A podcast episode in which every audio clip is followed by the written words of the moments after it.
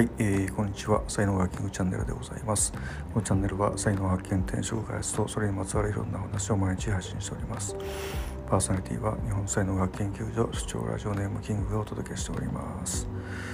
はい、えー、早速ですけども今日のテーマはですね、えー、サラリーマンの心得というねテーマでいきたいと思います。あの僕大学出てからあの学校中学校のね、え英語の先生に、まなったんですけども、まあ、本当あの中学校でね自分がもうやりたかったことっていうのはまずその一番はね部活ですよね。まあ、運動っていうかねスポーツが好きだったんで、まあ、あのどのクラブでもいいんで、えー、まあ、生徒たちと一緒に汗を流すみたいなことが、あのやりたかったしでまあ英語の先生だったんで、まあ、英語の授業楽しい英語の授業をね、えー、やって、まあ、生徒とね歌を歌ったりみたいな、えー、ことをまあ想像してたんですけども、まあ、実際その学校にね入ってみますとですね、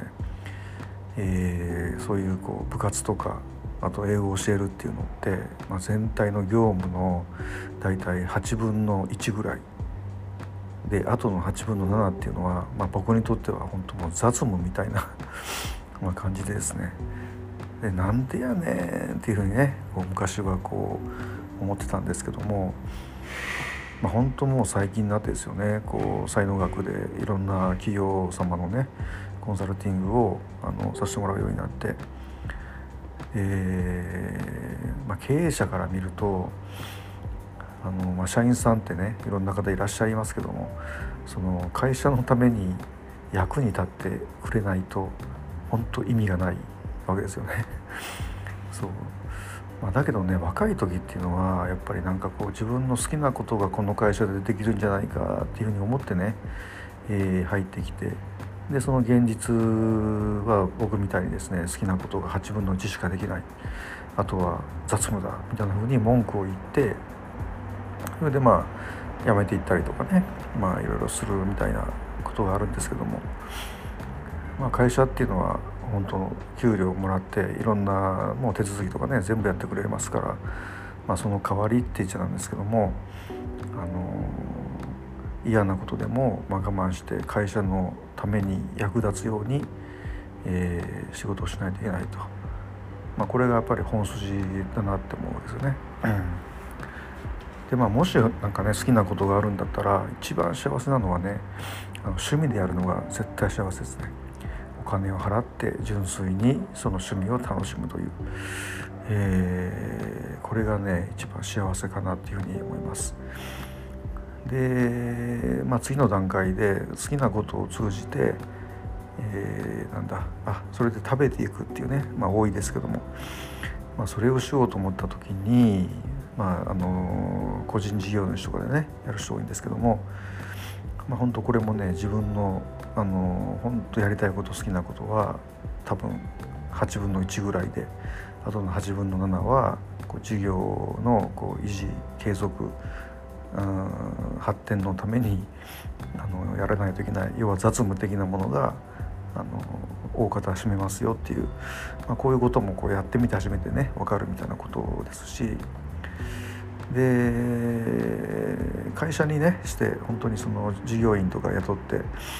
やると。で、まあ、才能学を本当に完璧に理解してる人だったら適材適所の話がね分かるんですけども、えーまあ、そうじゃないとですねやっぱり社長っていうのはこうものすごいプレッシャーがあるんで、まあ、あのほとんどのね会社さんがやっぱり借り入れとかしながらあのやりますんで。で、ねまあ、資金繰りのことがあったりであるとかですね。いろいろこうプレッシャーがねやっぱりあって。でこれも本当社長になってみて初めてそのこんなプレッシャーだとは思わなかったみたいな人がねほとんどだと思うんですよね。はい、ということで、えーまあ、好きな仕事をするというのはね、まあ、好きなことに才能をかけて自分の才能の種類をかけてそれを転職にするといいと思うんですけどもそれがま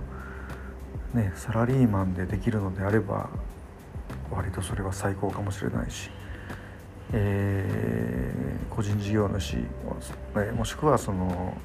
自営ですよね。あの会社自分で作ってやるという、まあ、いろんなそのステージがねあると思うんですけども、あのまあ、それぞれやっぱりねこう特徴あの大変なこととかプレッシャーあとかあのいろいろこうあると思うんですよね。自分に合ったところをあの選ぶということが大事だと思いますね。うんまあ、金運人さん金運人カテゴリーっていうのがあるんですけどね金運人さんなんかはもう間違いなくもう独立自営、えー、自営業か経営者かっていうふうにやった方が